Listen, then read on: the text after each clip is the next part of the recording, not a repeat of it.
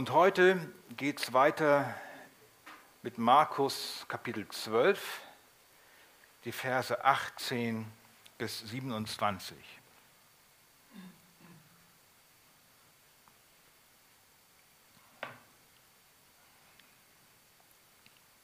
Wer keine Bibel hat, kann oben mitlesen. Und wir stehen auf. Es ist ja das Wort Gottes, nicht irgendein Text von Goethe, sondern die Bibel. Das ewige Wort, das immer bleibt. Himmel und Erde werden vergehen, meine Worte werden niemals vergehen. Und dort heißt es in Markus 12, und ich bete noch vorweg, danke Herr, dass du uns jetzt dein Wort schenkst, ein Wort gibst, aus dem wir leben. Ja, dass eine Quelle in uns geworden ist, Herr, durch deinen Geist, du selbst, Herr, machst es lebendig in unseren Herzen, damit unser Glaube wächst und wir immer mehr an dein Bild verändert werden. Amen. Markus 12, 18 bis 27. Und es kamen Sadduzäer zu ihm, die sagen, es gebe keine Auferstehung. Und sie fragten ihn und sprachen, Meister, Mose hat uns geschrieben, wenn jemandes Bruder stirbt und eine Frau hinterlässt, aber keine Kinder, so soll sein Bruder dessen Frau nehmen und seinem Bruder Nachkommen erwecken.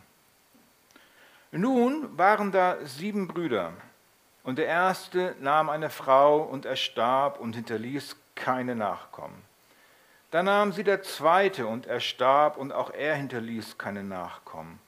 Und der dritte ebenso. Und es nahmen sie alle sieben und hinterließen keine Nachkommen. Als letzte von allen starb auch die Frau. In der Auferstehung nun, wenn sie auferstehen, wessen Frau wird sie sein? Denn alle sieben haben sie zur Frau gehabt. Da antwortete Jesus und sprach zu ihnen, Irrt ihr nicht darum, weil ihr weder die Schriften kennt, noch die Kraft Gottes. Denn wenn sie aus den Toten auferstehen, so heiraten sie nicht, noch werden sie verheiratet, sondern sie sind wie die Engel, die im Himmel sind. Was aber die Toten anbelangt, dass sie auferstehen, habt ihr nicht gelesen im Buch Moses bei der Stelle von dem Busch, wie Gott zu ihm sprach, ich bin der Gott Abrahams und der Gott Isaaks und der Gott Jakobs. Er ist nicht der Gott der Toten, sondern der Gott der Lebendigen. Darum irrt ihr sehr. Amen. Danke, Jesus, für dein Wort. Ich sagte es schon, Herr. Mach es jetzt lebendig, dass unser Herz verändert wird und wir dich mehr erkennen. Amen. Ja, dann nehmt gerne Platz. Ich habe vergessen, euch die zweite Folie anzubringen. Das ist die zweite Folie. Ihr könnt es nochmal nachlesen. Tut mir leid. aber weg damit. Wir hatten ja letzten Sonntag diese wunderbare Predigt von George gehört über die erste Angriffswelle, die auf Jesus zugerollt ist. Er ist in der letzten Phase vor dem Kreuz, noch zwei Tage vor der Kreuzigung chronologisch. Die Pharisäer, die sich mit den Herodianern verbündet hatten, hatten schon versucht, Jesus fertig zu machen. Und Jesus ging souverän daraus hervor. Das war diese Frage mit der Münze. Soll man dem Kaiser Steuern zahlen oder nicht? Und Jesus hat sie bloßgestellt, indem er sagte, gebt Gott, gebt dem Kaiser, was des Kaisers ist und Gott, was Gottes ist. Und jetzt kommt eine zweite Angriffswelle, die auf Jesus zurollt, wie so ein Computerspiel. Welle 1, Welle 2. Jetzt rollt die zweite Welle an. Jetzt sind Jetzt eine, kommt eine weitere Gruppe äh, von Menschen, die sich Jesus nähern. Das sind die Sadduzäer. Bei den Sadduzäern handelt es sich um Priester, Und sie standen auf der Seite der hohen Priester.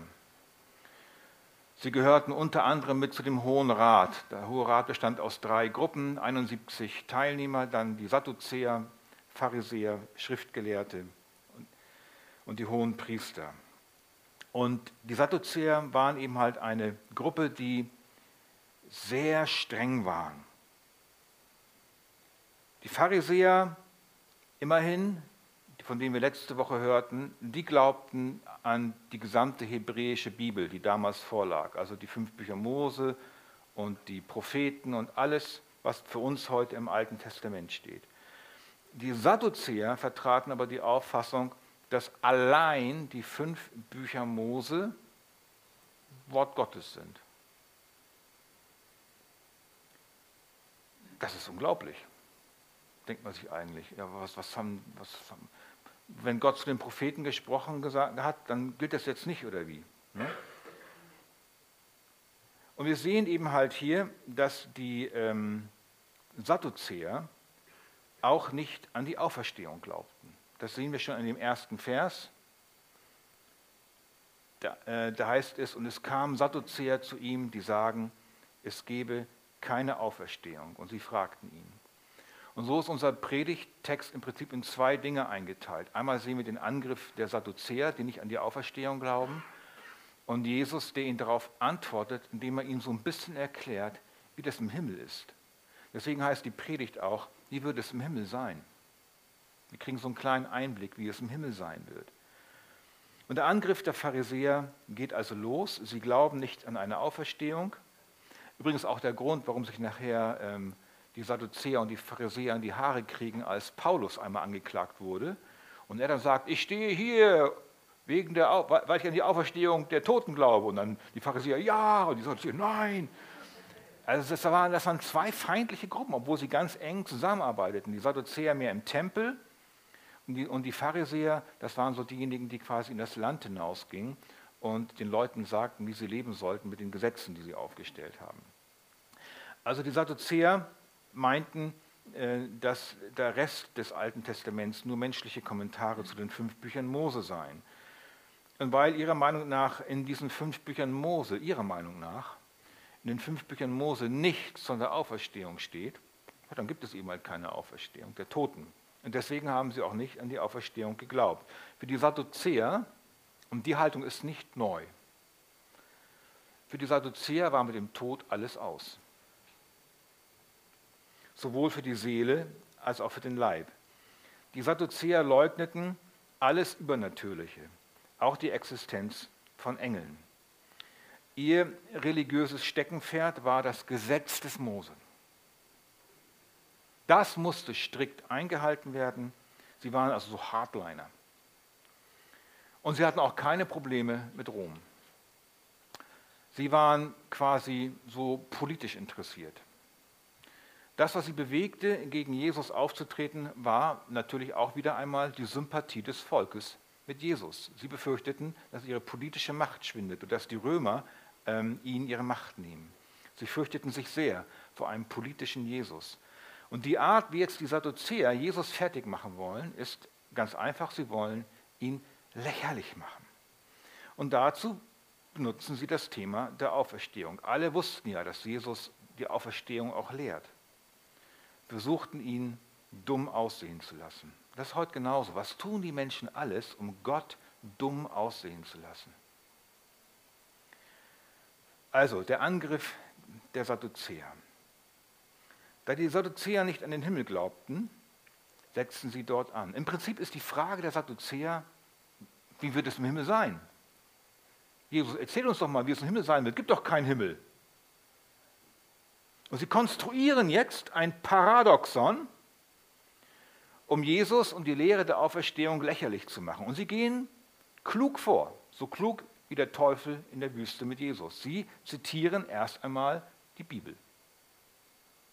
Genau wie wir es schon wissen, wie es der Teufel in der Wüste getan hat, als er Jesus versuchte. Er zitiert Schriftworte. Und die Sadduzäer sagen nun zu Jesus, Meister, wieder so eine heuchlerische Anrede. Mose hat uns geschrieben, wenn jemandes Bruder stirbt und eine Frau hinterlässt, aber keine Kinder, so soll sein Bruder dessen Frau nehmen und seinem Bruder Nachkommen erwecken. Eine sehr praktische Regelung, damit der Name äh, der Familie nicht ausstirbt. Man nennt diese Art von Ehe, ihr kennt den Begriff vielleicht, Leviratsehe oder auch Schwagerehe. Das Wort Levir ist lateinisch und heißt einfach nur Schwager. Deswegen Leviratsehe, Schwagerehe. Und das stimmt.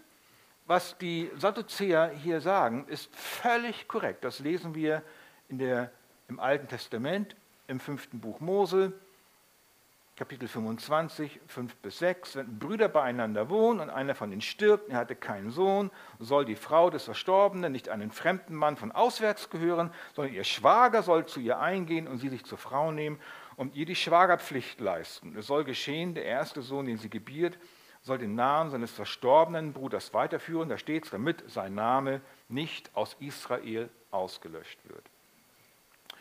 Und was jetzt die, äh, ähm, was die Sadduzäer jetzt also sagen, ist im Prinzip folgendes. Herr Jesus, du Meister, du wirst dich doch wohl jetzt nicht gegen dieses Schriftwort stellen wollen. Ne? Steht doch da. Und genauso starten heute auch häufig religiöse Rechthabereien. Unter Weglassung des gesamten Schriftzeugnisses wird ein Vers rausgepickt, der zu meiner Meinung passt, zu meinem Weltbild passt und stellt, man stellt es dann gegen viele andere Bibelstellen, aber man beachtet nicht einfach den Gesamtzusammenhang. Das gibt es auch heute in der christlichen Szene, besonders bei Reizthemen, die immer wieder äh, nach oben kommen, Auserwählung, Nichtverlierbarkeit des Heils und viele andere Dinge. Und da muss man sagen, gut, woran liegt das? Ist das jetzt nur eine Frucht ungesunder oder falscher Lehre? Oder ist das, ist das nur einfach nur ein Irrtum? Ist das eine falsche Fokussierung? Was für Motive können da im Herzen mitschwingen? Aber gefährlich ist es schon, denn solche Haltungen bedrohen das eigene geistliche Leben und auch das Leben und die Einheit der Gemeinde. Auf jeden Fall hatten die Sadduzäer, die Sadduzäer mit, der, mit dem Zitat dieser Schriftstelle erstmal recht. Das steht wirklich da. Gott hatte in der Tat die Schwagerehe angeordnet, die Leviratsehe, die sagt, dass wenn ein Ehemann ohne einen Sohn hinterlassen zu haben stirbt, dann soll sein Bruder die Witwe, also seine Frau, heiraten. Aber in jedem anderen Fall, das ist auch interessant, blieb diese Schwagerehe verboten. Das steht dann in 3. Mose. Und interessant ist auch, dass Jesus, unser Messias, auch aus einer Schwagerehe stammt. Wusstet ihr das? Ruth und Boas haben geheiratet. Und Boas war quasi der, der Bruder, der eintrat, der leibhaftige Bruder. Und Ruth kam aus einem anderen Land. Und so wurde sie mit hinzugenommen. Ruth und Boas könnt ihr nachlesen, das steht im Stammbaum von Matthäus drin. Und sie gebaren den Obed. Und aus Obed kam Isai und aus Isai David. Und so stammt Jesus aus einer Schwagerehe. Es ist vollkommen korrekt, vollkommen göttlich. Das Gesetz der Schwagerehe, ist auch wichtig, gehört im weiten Sinne zu den, zu den sogenannten zeichenhaften Zeremonialgesetzen. Das ist ein Zeremonialgesetz. Was heißt das? Das heißt, heute sind wir als Christen nicht mehr daran gebunden. Alle Zeremonialgesetze sind in Christus erfüllt ähnlichen Opfergesetzen. Die Opfergesetze haben mit dem Kommen Christi aufgehört, weil er das einzige und letzte Opfer ist. Wir brauchen nicht mehr Opfern. In Jesus sind alle Zeichen, Bilder und Symbole, die im Alten Testament galten, erfüllt. Und auch die alte Ordnung der Schwagerehe gilt nicht mehr im Neuen Testament. Das heißt, heute muss der Schwager nicht mehr für den verstorbenen Bruder eintreten. Warum? Denn Jesus ist unser Versorger geworden. Er ist unser Erbe. Das gilt also für alle Zeremonialgesetze. Sie sind alle in Christus erfüllt. Daher brauchen wir den Sabbat im wörtlichen Sinne auch nicht mehr zu halten. Denn Jesus ist unser Sabbat. Er ist unsere Ruhe. wir halten den Sabbat moralisch, nicht zeremoniell. Wir dürften ihn auch am Freitag halten. Ich glaube, Wolfgang Wiegert hat mal gesagt, wenn die Moslems äh, das Deutschland überrennen und jetzt ihren Gottesdienst hier per Gesetz durchdrücken und wir als Christen noch leben dürften und gezwungen würden, am Freitag unseren Gottesdienst zu halten, ja, dann würden wir das machen. Weil wir uns damit keinen Zacken aus der Krone brechen. Wir halten den Sabbat, den Sonntag, moralisch, nicht zeremoniell. Die Zeremonialgesetze sind also in Christus alle erfüllt. Wir müssen auch nicht mehr wegen unserer Sünden opfern. Denn Jesus ist unser letztes Opfer, das für alle Sünde bezahlt hat. Und so kann man das für alle Zeremonialgesetze machen. Damals aber für die Leute hier war das Gesetz der Schwagerehe bekannt und gültig, hatte Bedeutung und war auch ernst zu nehmen. Wir wissen vom, von Onan, der dann auch seine, seine Schwägerin heiratete, der wollte mit ihr keine Kinder zeugen. Ne? Der ging ins Bett, aber er hat den Verkehr nicht vollzogen und Gott hat ihn mit dem Tod bestraft. Nicht, weil er äh, äh, da irgendwie schlimme Dinge getan hat, was er auch immer vorgeworfen wird in heute heutigen Jugend, sondern weil er einfach Gott nicht gehorchte und keine Kinder gezeugt hatte. So ernst nimmt Gott sein eigenes Gesetz. Aber was die Sadduzäer jetzt machen, jetzt kommt der Missbrauch der Schrift. Ja, sie zitieren ein wahrhaft biblisches Gebot, aber nun ziehen sie menschliche Schlussfolgerungen. Nun ziehen sie menschliche Schlussfolgerungen und wollen mit der Hilfe von Moses, den sie so, den sie so äh, hochachten, die Lehre von der Auferstehung der Toten verunglimpfen. Jetzt wollen sie anhand dieser Ordnung der Liberatsehe Jesus und seine Auferstehungslehre lächerlich machen. Und nun, nun konstruieren sie ein fantastisches ähm, Konstrukt. Nun geht's los. Nun habt ihr es gelesen, das ist ja fast schon zum Lachen. Nun waren da sieben Brüder. Und, die ersten nahmen eine Frau, und der erste nahm eine Frau und er starb und er hinterließ keine Nachkommen. Dann nahm sie der zweite. Dann wird also diese Schwagergeschichte weitergereicht an den nächsten Bruder. Und der starb aber auch und hinterließ kein Nachkommen. Nun muss der dritte Bruder ran. Und dann er stirbt dann auch. Und der vierte Bruder, und der stirbt. Und der fünfte, und der stirbt. Und der sechste, und der stirbt. Und der siebte, und der stirbt. Und die Frau stirbt auch. Daran merkt man schon, das ist ein Konstrukt. Ich meine, das ist ja nicht wirklich passiert. Das ist doch einfach nur an den Haaren herbeigezogen, ein Konstrukt. Das hatten wir heute Morgen schon am, am Kaffeetisch. Das erinnert mich immer so sehr an diese Konstrukte. Ja, wenn Gott allmächtig ist, dann kann er auch einen Stein machen, der so groß, dass er ihn nicht aufheben kann.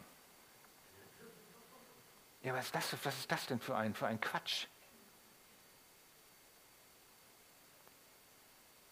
Und ich denke auch, das ist meine Meinung, das müsste ich nochmal recherchieren, dass die dieses Argument und diese Konstruktion nicht einfach so aus der Tasche rausgeholt haben. Der Streit zwischen Sadduzäern und Pharisäern war schon lange im Gange. Und das Thema, um die Auferstehung zu streiten, das ist nicht neu gewesen. Und ich denke mal, das war, das war so ihr von den Top Ten der Argumente gegen die Auferstehung, so Top One. Gegen dieses Argument hatten die Pharisäer anscheinend nie was, ein, nie was entgegnen. Vermutlich, weil die Pharisäer die Schrift auch nicht kannten, so wie die Sadduzäer. Und das war so das Top-Argument. Also wenn die Pharisäer haben immer klein gekriegt damit, die haben immer abgewatscht. Mit dem Argument war, gingen sie wie geprügelte Hunde davon. Jetzt gehen wir damit zu Jesus. Jetzt hauen wir ihm das Ding auch um die Ohren. Mal gucken, was er sagt. Das ist doch super. Da muss erst mal was gegen sagen, Jesus. Das ist doch logisch. Eins und zwei und drei und fünf und sieben, wo sind sie nur geblieben? Ah ja, und was ist im Himmel? Das soll die Auferstehung sein? Da ist doch Chaos oben im Himmel. Wem gehört jetzt die Frau im Himmel? Wessen Frau wird sie sein? Wessen Frau wird sie sein? Na, daran seht doch, es kann keinen Himmel geben. Deswegen muss der Jesus der euch von der Auferstehung erzählt, ein Phantast sein, ein Lügner sein, ein Märchenerzähler. Quod erat demonstrandum. Was zu beweisen war. Das ist die mathematische Beweisführung gegen Gott. Und so erschaffen sich Menschen paradoxe Konstrukte, weil sie sich dem Wort Gottes nicht beugen, weil sie es nicht verstehen, weil sie das Wort Gottes für ihre eigenen sündigen Motive missbrauchen. Und damit geht man auch wunderbar natürlich der eigenen Sünde im Herzen aus dem Weg. Ihre Botschaft an die Umstehenden war also, Leute, könnt ihr nicht sehen, was für ein Quatsch das ist, diese Auferstehungslehre. Was für ein Quatsch die Erwählungslehre ist. Was für ein Quatsch die Verliebbarkeit des Heils ist. Was für ein Quatsch der Calvinismus ist. Was für ein Quatsch dies und das ist. Und so weiter. Das ewige Leben, das wird ja ein Chaos sein. Wie will Gott das denn machen, da jetzt die richtige Frau zuzuordnen im Himmel? Das kriegt Gott. Also, das ist Blödsinn. Er macht sich lächerlich. Und nun sind natürlich alle gespannt. Alle hängen jetzt an den Lippen von Jesus. Was wird er jetzt sagen? Stellt er sich gegen Mose? Ne, das wäre ja, das wurde ihm auch vorgeworfen. Er will das Gesetz auflösen. Er führt neue Gesetze ein. Er redet gegen Mose.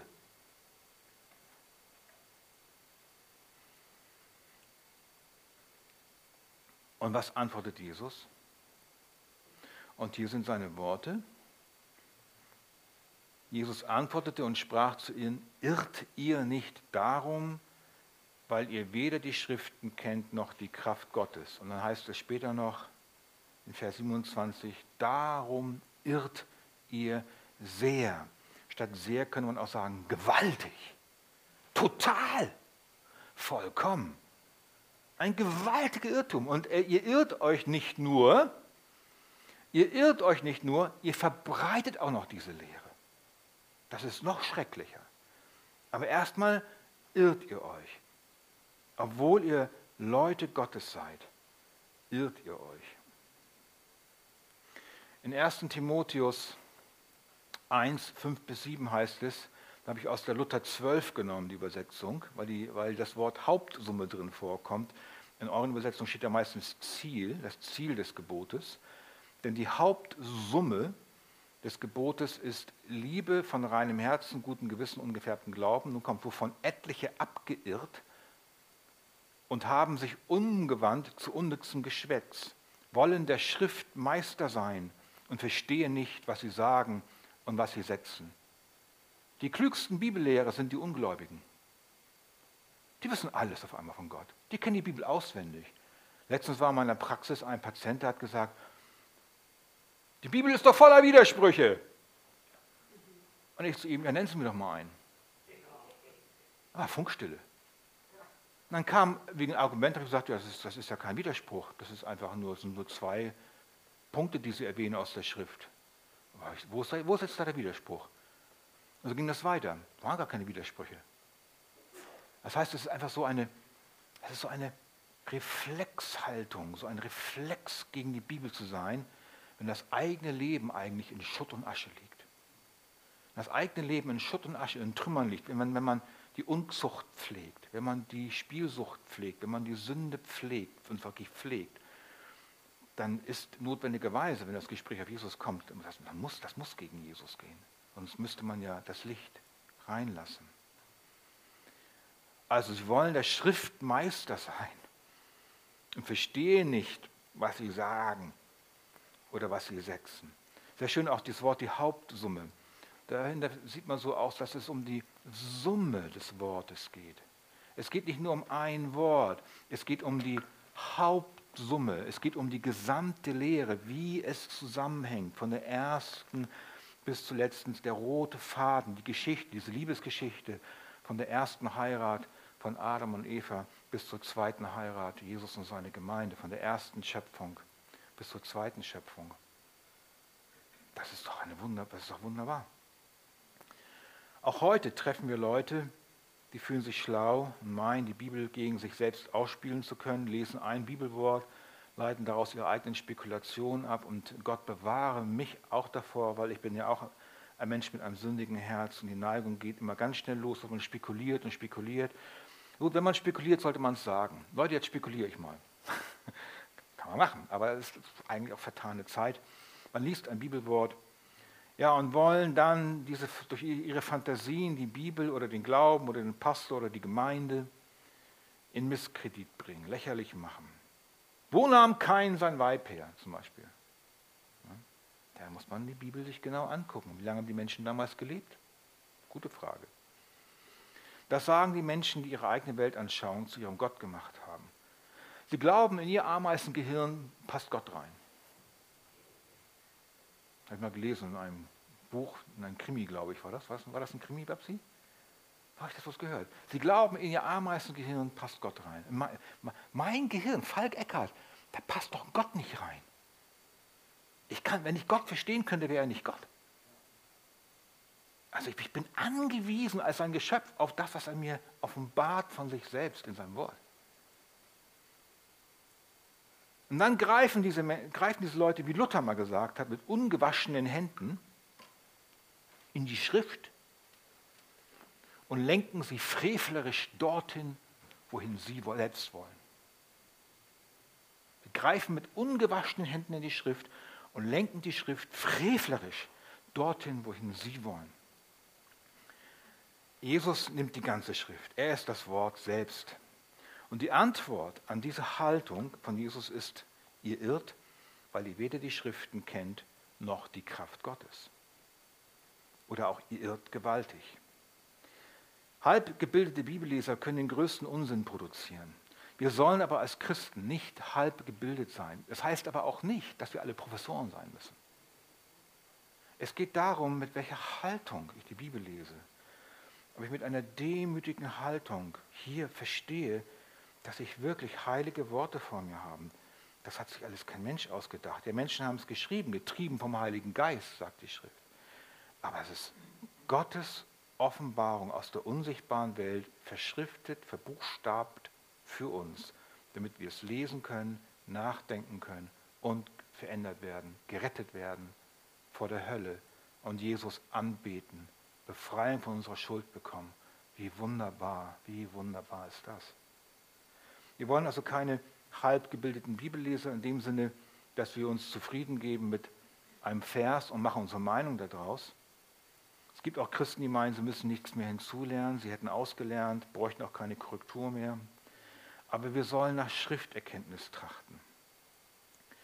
Wir merken es manchmal nicht, wenn wir meinen, etwas verstanden zu haben und haben es doch nicht verstanden. Das heißt, wir müssen dann weiterlesen und brauchen manchmal auch Korrektur von Brüdern und Schwestern.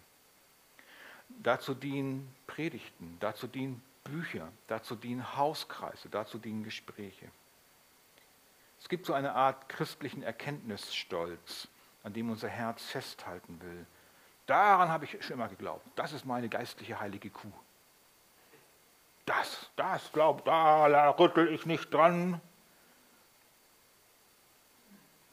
Okay, da kann man als Mensch dann sowieso nichts machen, wenn unser Stolz über unsere Erkenntnis zu einem Götzen wird.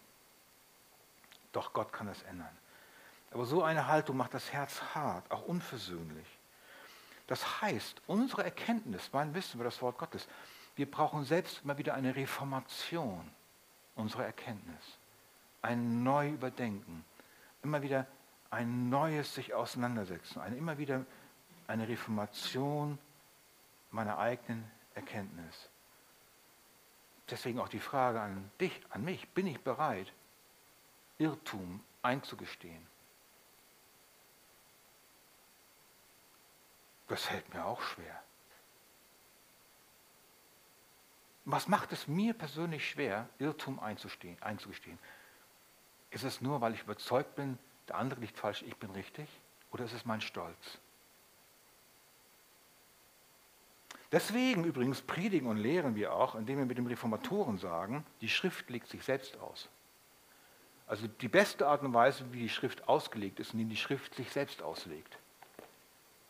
Wir stellen also nie ein Bibelwort gegen das andere, Deswegen machen wir Exegese, das heißt Bibelauslegung.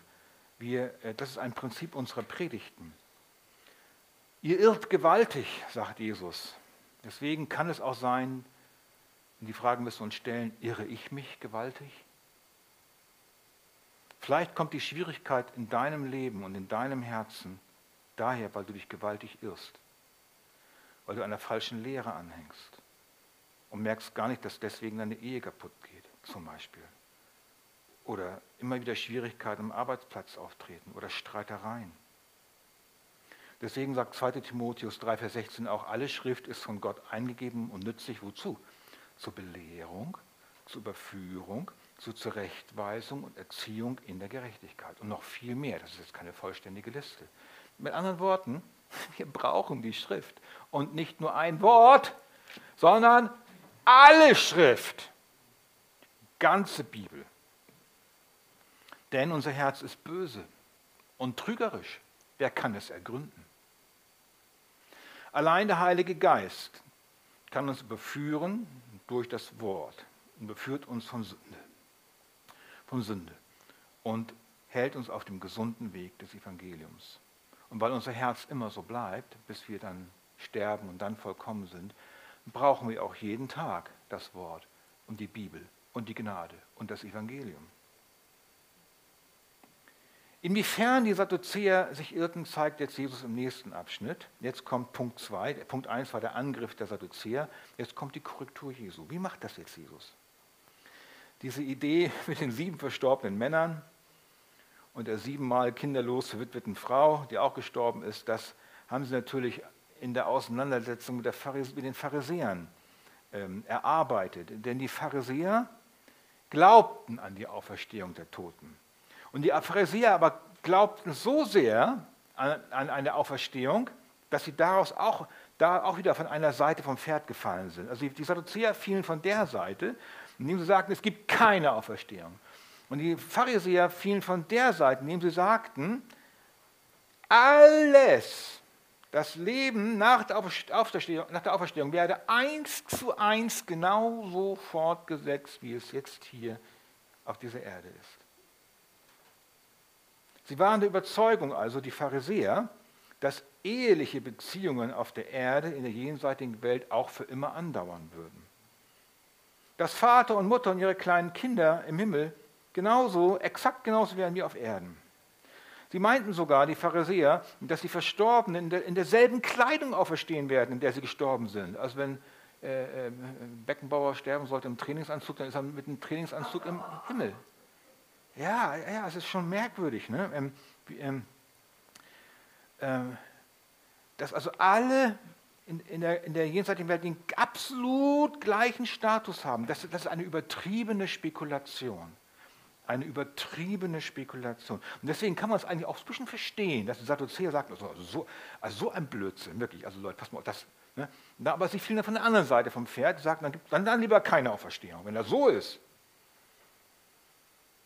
und in der Tat macht eine solche Theologie bei den Pharisäern macht die Auferstehung zu einem Witz. Wer meint, dass die, auch, dass die, die auf der Erde Babys waren, am Himmel immer Babys sind, der irrt. Wenn wir in der jenseitigen Welt den absolut gleichen Status haben wie auf der Erde, dann werden, dann werden in der Tat einige Dinge wirklich schwierig im Himmel. Zum Beispiel die Frage, welchem Mann gehört die Frau? Da sind wir wieder da angelangt, wo wir waren. Aber wie schon gesagt, noch einmal, denen, die solche komischen Sachen sich ausdenken, muss gesagt werden, und das ist jetzt Luther 84, ihr irrt.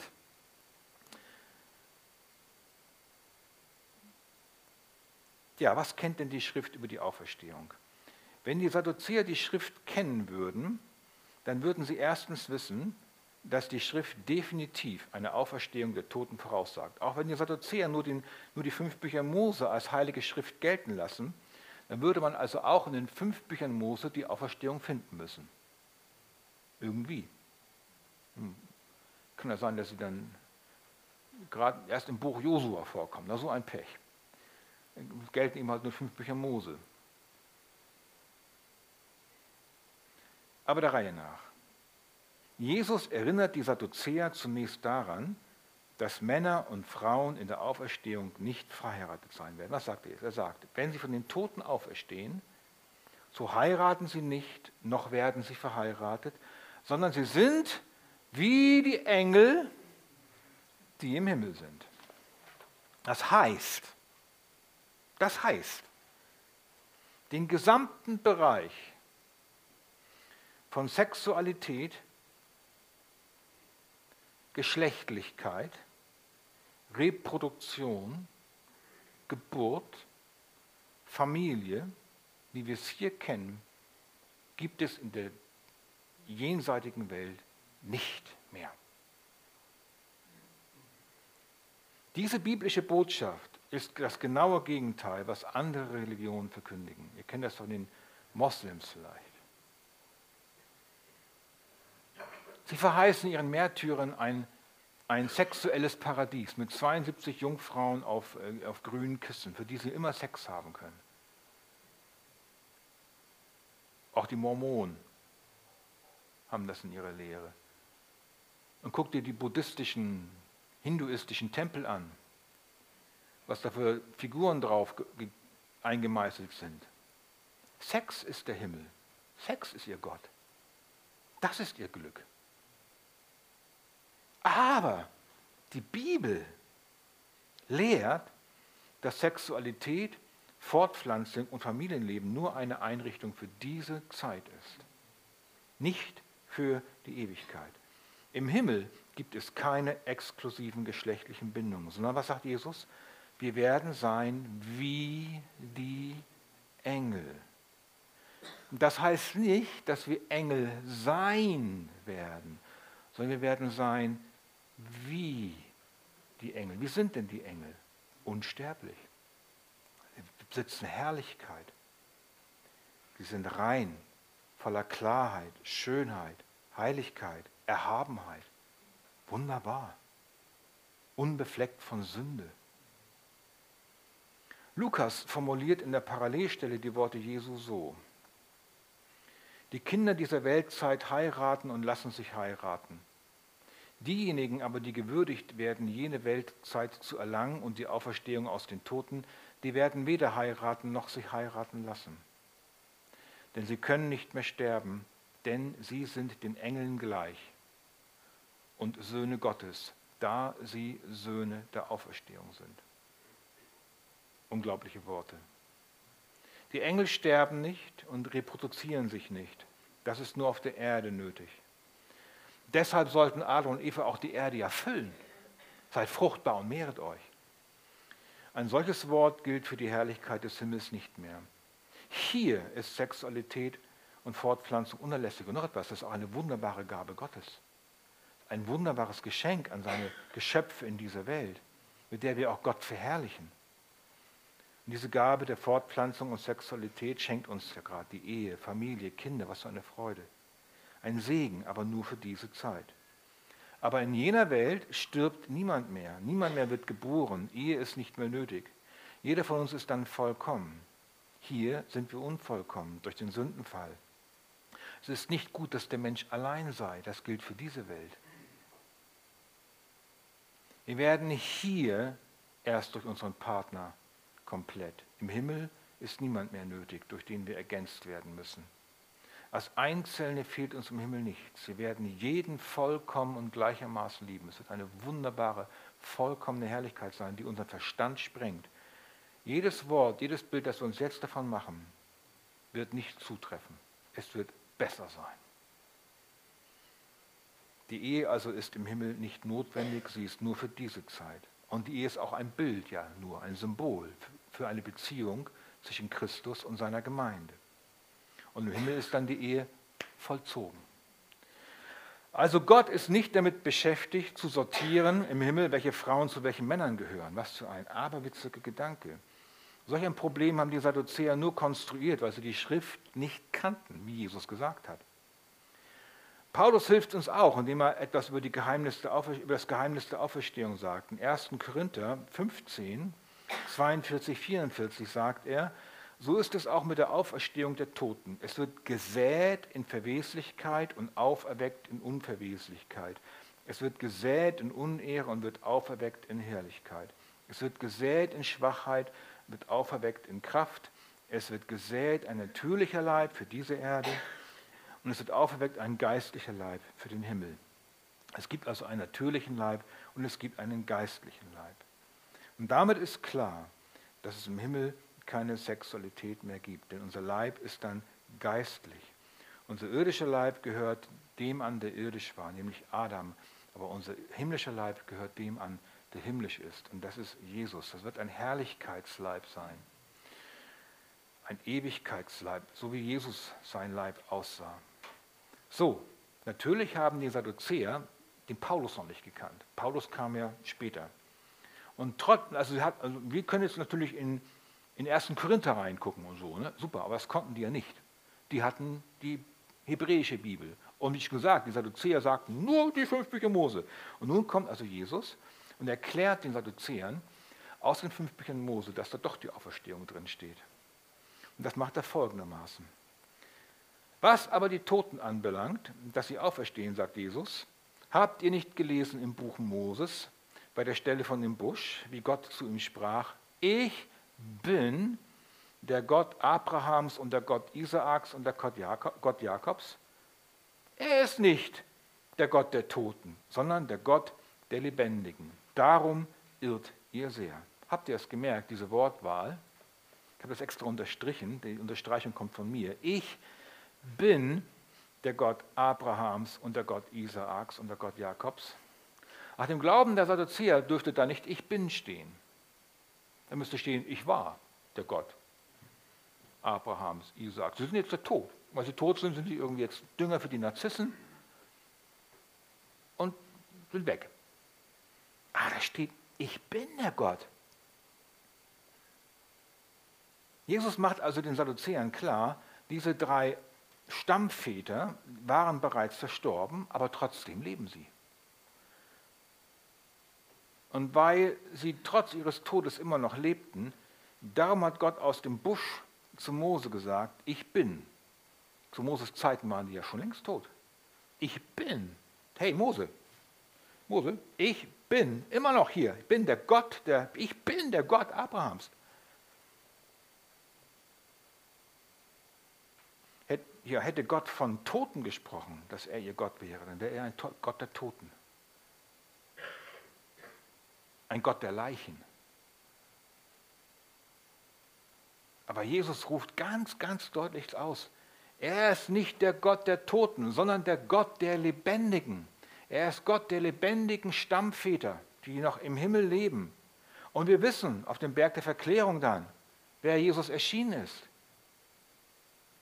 Sie leben in der unsichtbaren Welt, da wo wir auch hinkommen. Er ist nicht ein Gott der Toten, sondern der Gott der Lebendigen.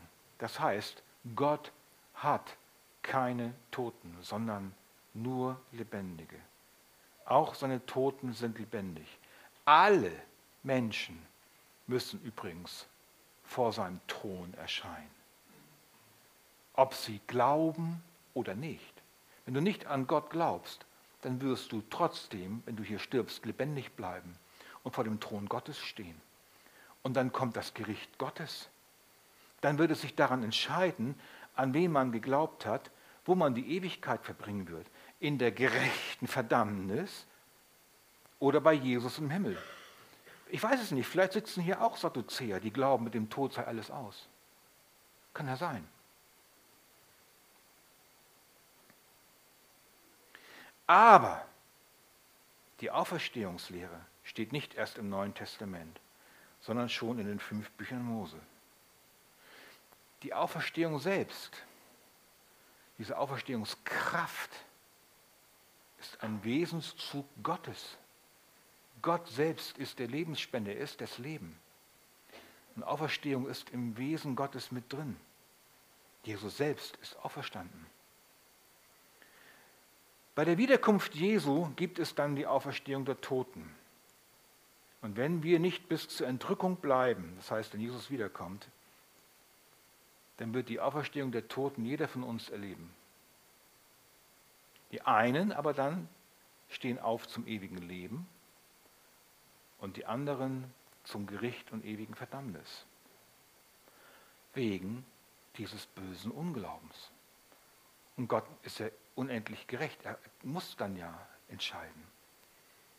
Und dann ist es zu spät. Und damit waren die Sadduzäer entwaffnet. und sie gingen. Aber der Hass gegen Jesus blieb, er stieg. Religion und Ideologie steigern sich schnell zu einem Mahlstrom des Hasses. Religion und Ideologie haben schnell etwas Totalitäres. Minderheiten, die an die Wahrheit glauben und an die Auferstehung glauben, die werden dann verfolgt bis hin zum Tod. Und das Letzte ist jetzt, wovon ich schon sprach, Jesus gibt uns also auch einen Blick in den Himmel. Im Prinzip haben wir es gerade schon gesehen. Jesus gibt uns damit auch einen kleinen Blick. Sie greifen ihn an. Sie wollen ihn in den Schmutz ziehen. Und er entgegnet mit einem Blick in den Himmel. Ist das nicht wunderbar? Für die Umstehenden, die es gehört haben, muss das fantastisch gewesen sein, das zu hören. Allein wie er reagiert, ganz sanftmütig, aber ganz klar. Und er zeigt, wie es im Himmel wirklich ist. Das diesseitige Leben endet nicht mit dem Tod. Wenn wir sterben, geht unser Geist zu Gott und lebt. Unser Leib wird als Saat in die Erde gelegt. Er stirbt, aber er wird auferstehen und kommt verwandelt wieder. Und so werden wir mit Seele und Leib beim Herrn sein für ewig. Und dann werden wir vollkommen sein. In der Liebe zu Gott und zueinander. Wir werden vollkommen sein in der Erkenntnis, dienen im Gehorsam. Wie wir es vorhin gelesen haben äh, beim Lobpreis, ähm, mit der Offenbarung, kein Schmerz, kein Leid, kein Geschrei. Es wird wunderbar sein. Wir werden niemals Langeweile haben, niemals enttäuscht oder entmutigt sein. Was kein Auge gesehen, kein Ohr gehört, was in keines Menschen Sinn gekommen ist, hat Gott denen bereitet, die ihn lieben. Petrus schreibt von der Auferstehung folgendermaßen in Philippe, äh Paulus. Unser Bürgerrecht aber ist im Himmel, von woher wir auch den Herrn Jesus Christus erwarten als den Retter der unseren Leib der Niedrigkeit umgestalten wird, sodass er gleichförmig wird seinem Leib der Herrlichkeit, vermöge der Kraft, durch die er sich selbst auch alles unterworfen hat. Davon wollte Jesus den Sadduzäern erzählen. Sie haben es wohl kaum geglaubt. Und interessanterweise wurden die Sadduzäer wenige Jahre später mit der Zerstörung des Tempels völlig ausgelöscht. Sie wollten Jesus lächerlich machen. Wenn man sich so mit dem Wort Gottes beschäftigt, dass man es ins Lächerliche ziehen will, dann kann ich der Person nur raten, höre auf. Sonst ergeht es dir wie den Sadduzäern. Sie wollten ihn noch zwei Tage vor der Kreuzigung dumm dastehen lassen. Dieser Unglaube wird im Gericht vergehen. Dort wird allen der Mund gestopft werden. Und auf tausend werden wir keins antworten, wenn wir so im Herzen sind und die nicht geglaubt haben an den Sohn Gottes, die nicht geglaubt haben, der aus Liebe stellvertretend für ihre Sünde am Kreuz starb, für die wird es dann vor dem gerechten Gericht über diesen Unglauben keine Rettung mehr geben. Nur jetzt ist noch Rettung möglich. Jetzt ist die Zeit der Gnade. Jetzt ist die Zeit des Heils. Jetzt ist noch Umkehr möglich. Der Glaube dagegen, der erkennt, wer Jesus ist, was er am Kreuz getan hat, der sich gebeugt hat unter dieses Wort, der wird ewig leben. Der wird eingehen in die Herrlichkeit zu Jesus. Den hat Gott gerecht gesprochen, gerechtfertigt. Den hat Gott angenommen durch seinen Sohn. Er gehört dazu. Und hör mal zu, wie Jesus spricht. Das liebe ich.